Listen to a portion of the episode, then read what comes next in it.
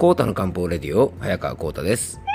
この番組はアシスタントの猫林さんと一緒に皆さんの心と体の健康のサポートになるような情報をお届けしております。猫林さん今日もよろしくお願いします。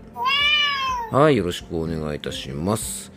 さて猫林さん前回はね、えー、自分をご機嫌にしていますか？なんていうお話をしましたよね。うん、あのですね、まあ、このね、あの回について、あのメッセージをね、いくつかいただいてますので、まあ、今日はね、そのメッセージをね、ちょっとあのご紹介しながら、あの昨日に引き続きですね、まあ、自分をご機嫌にするということについてね、えー、ちょっとお届けしていきたいなというふうに思っております。えっと、まずはですね、えっと、養生ネーム、えー、めぐちゃんからですね、メッセージをいただいております。えー、めぐちゃんいつもありがとうございます。えー、こうた先生、ね猫林さん、こんばんは。えー、今日のご機嫌でいるというテーマのお話、すごく共感し、私も養生を通じて常にご機嫌でいたいなぁと改めて思いました。えー、質問ですが、自分がご機嫌でいようと努めていても、職場の方やパートナーが仕事疲れがあるのか、朝からすごく不機嫌なのが気になり、笑顔でいたくても不機嫌に引きずられそうになることがあります。そういった時にできる自分自分をご機嫌に保つ方法はありますか？あと、最近仕事で1年ぐらい先に入って指導をしてくださる同じような立場、かっこ、えー、子育てママさんですが、年齢は一回り違います。の方に上から目線でいろいろ言われるのに疲れてしまい、えー、仕事日数を減らしていただいたものの、なんだかモヤモヤしています。えー、疲れているので休みたいけれど、なかなかうまく寝つけず、夜も、ね、起きてしまいがちです。そんな時におすすめの養生があれば教えていただきたいです。よろしくお願いします。えー、ということでね。あのー、やっぱね、いろいろ大変なことがね、やっぱり猫林さんありますよね。うん、まあ、本当ね、あの自分がね、あのご機嫌でいよういようと努めていてもね、やっぱり周りのね、あの職場の方とか、まあ、例えばパートナーの方のね、機嫌にやっぱり引っ張られちゃうことって結構あると思うんですね。でね、まあ、あのー、こういう時こそね、やっぱり自分のご機嫌を保つことってね、すごく大事だと思うんですね。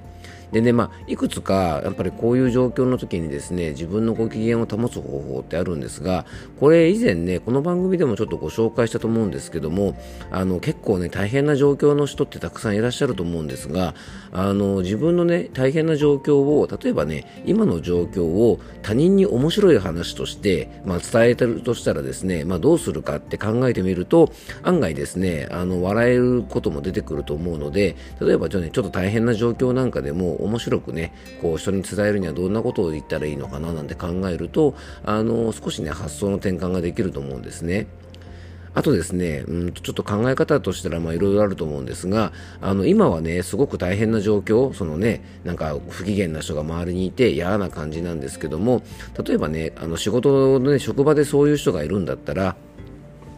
あの仕事が終わればね、例えばね、あの推しが待ってるぞとかですね、仕事が終わったら美味しいご飯が待ってるぞとか、ね、あの例えて言うなら、マラソンを走るとかっていうのはすごく辛いですよね。まあ、辛く大変なんだけど、終わった後のご褒美を考えると、まあ、お酒をね、例えば美味しく飲むための大切な要素の一つに、まあ、よく労働があるなんて言いますよね。うん。あの、働いた後のね、例えばお酒好きな方だと分かると思うんですが、まあ、働いた後のね、あの、1杯のビールというのは非常に美味しいんですけども、なのでよくね、労働は最高のおつまみなんて言いますが、あの、めくちゃんもね、本当にあのね、メッセージ読むと大変な状況だと思うんですが、まあそういう状況がね、こう終わった後のご褒美、例えば職場に嫌な人がいたら、まあその職場をね、仕事が終わった後にもね、待っているご褒美を楽しみにするとですね、まあこれはね、もう終わった後の楽しみを倍増させるためのスパイスだ。ね。うんとね、サウナに入った後に水風呂が気持ちいいとかね、暑いサウナで苦しむからこそ出た後のいちご牛乳が最高に美味しいとかですね、まあちょっと例えがチープかもしれませんけども、まあそんな感じでね、あの、まあこいつらなんて自分の人生だったら、まあサウナのね、ちょっと暑いのを我慢しているようなものだと思ってしまうか、あとはですね、ちょっと大変な状況でね、あの本当に、あのすごい大変なんだなというふうに思いますけども、あのこれ以前ですね、あのウォーキングデッドっていうね、あのゾンビが出てくるドラマありますよね。あの、そのドラマの中で、あの、出てたね、あの、場面の一つなんですが、えー、もうゾンビに囲まれてね、もう本当にあの、命、ね、もう命がもうまさに今をゾンビに襲われて命が尽きてしまうような状況の時でも、不幸中の幸いゲームといってですね、まあ、こんなゾンビに囲まれてる時でも、まだこういうところにいいところがあるよね、みたいな、まあ、そういうのをですね、なんかカップルで話してるシーンがあるんですね。なので、例えばね、まあ、こんな悪魔のような人たちに囲まれてる割にも、でも私ってね、結構まるだよね、というふうに、あの、不幸中の幸いを考えてみる、なんていうのもですね、あの、少し自分の機嫌を取るためには少しプラスになるんじゃないかなと思います。なかなかね、これといったことが思いつかなくてね、ちょっとめぐちゃんのお役に立ててないのかもしれませんけども、あの、もし皆さんもね、まあ、同じような状況の方って結構いらっしゃると思うので、あの、他にもね、ちょっとこう、おすすめの自分をご機嫌にする方法みたいなものがあればね、あの、ぜひ皆さんね、あの、この番組でシェアしたいと思いますので、あの、メッセージを送ってください。あの、私のご機嫌ちゃん方法みたいな感じで結構ですのでね、あの、メッセージお待ちしております。えー、めぐちゃんの役にね、ちょっとあんまり立てなかったかもしれませんがね、あの、少しでもめぐちゃんの状況がね、改善すれば嬉しいと思います。あとですね、最近ね、仕事で1年ぐらい先に入って指導してくれてる方がですね、あの、上から目線でいろいろ言ってきて、まあ、気持ちがもやもやしてね、まあ、夜もなんかうまく眠れないなんていうこともね、メッセージにありましたが、まあ、これもね、すごく大変だと思うんです。でね、きっとね、私の方が職場では先輩だぞっていうことで、あの、マウントを取りたがってる方なんじゃないかなと思うんですね。まあ、これ、いわゆるね、もうウホウホしてくるね、マウンテンゴリラさんですよね。でね、きっとね、あの、そのマウントで心がモヤモヤしてしまってるのかもしれません。あの当然ね、あの先ほどのようなね、あのまあ、ね、気分ってやっぱり不機嫌になっちゃうね、心がモヤモヤしてれば不機嫌になっちゃいますよね。で、実はね、こういうマウントを取りたがる方への対処法はですね、えっ、ー、とね、844と845の、えー、配信で、えー、実はね、マウントを取ってくる方への対策についてお話をしているので、あの、もしまだ聞いてなかったらね、めぐちゃんそちら一度聞いてみてください。あとですね、ノートの方にも、えっ、と、僕的にはですね、マウンテンゴリラ3部作と勝手に呼んでるんですけども、こういうね、マウントを取りたがってくる人で、周りにストレスを与える方の対処法について、ちょっと書いているノートがありますので、これもね、番組詳細の方にちょっとリンクを貼ってく、えー、おきますので、えー、よかったらね、ご覧になっていただけたらと思います。あの、少しでもね、あの気持ちのモヤモヤが晴れて落ち着くと嬉しいなと思います。はい。えー、以上ね、ちょっとめぐちゃんからいただいたご質問にお答えさせてもらいました。えー、あと今日はですね、もう一つメッセージをご紹介したいと思います。えー、養生ネームゆきちゃんからのメッセージです。えー、ゆきちゃんメッセージありがとうございます。えー、コーさんこんにちは。今日の配信はうんうんうなずきながら拝聴しました。私も自分をご機嫌にしておくってすごく大事だと思うな。だけど、あんまり声を大にして言っている人が意外と少ない気がします。そんなことないかな。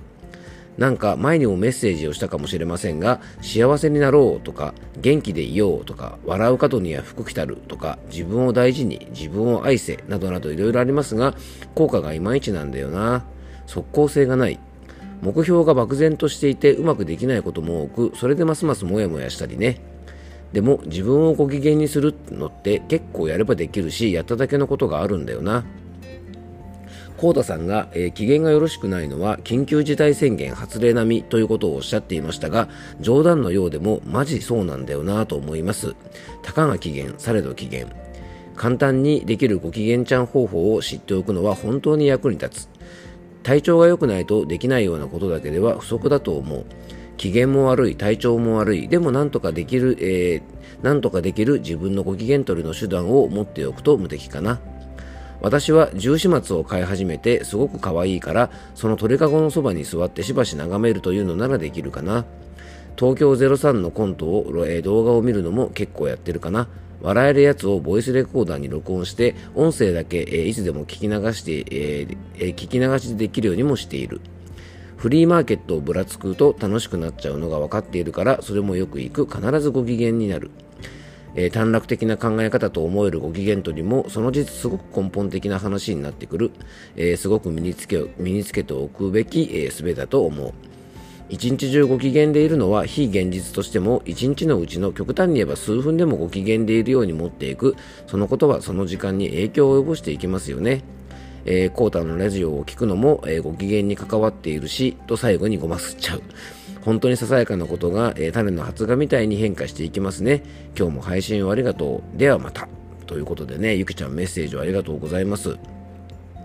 あの本当ね、まあ、ゆきちゃんのねあのメッセージの中にもいろいろ素晴らしいことが書いてあったんですけどもあのそう確かにねあの一日中ねご機嫌でいるということはですね、まあ、これある意味本当に非現実的なことですよね、まあ、朝起きてから寝るまでねずっとご機嫌ちゃんでいられたらですね、まあ、こんな幸せなことはないんですが、まあ、僕もねできるだけご機嫌でいられるようにしていますがやっぱりね一日の中にはまあいろんなことが起きるのでやっぱりねちょっと機嫌を損なってしまうような時がありますが、まあ、それをできるだけ早くリカバリーできる方法とかね、まあ、一日の中で少しでもご機嫌でいれるような時間があれば、まあ、それはね結構あの幸せなことだと思うんですね。でね、ゆきちゃんのメッセージの中で、えっ、ー、と、ちょっと僕もね、すごくその通りだなと思ったことが、あの、体調が良くないとできないようなことだけでは不足だと思う。機嫌も悪い、体調も悪い、でもなんとかできる自分のご機嫌取りの手段を持っておくと無敵かな、というところがですね、まあ、本当にすごく大事で、例えばね、あの、運動とか体を動かすことで自分のご機嫌を取るというのはね、体調が悪い時はできないし、例えばね、あの、ジョギングなんかは天気が悪いとできない日もあったりして、ちょっと難しいですよね。なので、ゆきちゃんのようにですね、東京03のコントを見るとか、十四松を眺めるなんていうのはすごくいいですよね。なので、まあ、推し活なんかもね、まあ、そういうのに入るんじゃないかなと思います。あの、僕だったらですね、えー、っと、そうですね、あの、ドブロックのね、歌とかですね、あの、アイデンティティのね、あのー、ね、えー、野沢雅子さんのモノマネをしながら歌う替え歌とかを聞くとですね、まあ大体ああいうのを見てるとですね、ご機嫌になりますし、あとまあ村上春樹さんのね、あの軽めのエッセイなんかを読んでるとですね、まあなんか人生いろいろあるけどね、まあなんかビールが美味しく飲めればそれでいいや、みたいなですね、まあなんか悩んでることがね、なんかどうでもよくなってくるので、まあそういうね、あのご機嫌になることっていうのはね、やっぱこれからも大事にしたいな、なんていうふうに、えー、常に思っております。なのでね、まあ、ご機嫌になることってね、そんなにあの大それたことでもないし、難しいことでもないんですよね。あの、ちょっとニコッとしてしまうとか、笑ってしまうとかですね、あの、そういうものをね、少し持っているだけでも、自分のご機嫌っていうのをね、直すことができると思いますので、あの、皆さんもね、ぜひ、えっ、ー、と、さっきね、めぐちゃんのメッセージの中でも言いましたが、あの、私のね、ご機嫌ちゃん方法みたいなものがあったら、あの、ぜひみんなでシェアしたいと思いますので、えー、皆さんからのメッセージをね、またお待ちしております。えー、今日も聞いていただきありがとうございます。どうぞ素敵な一日をお過ごしください。漢方専科サータ薬房の早川幸太でした。では、また明日。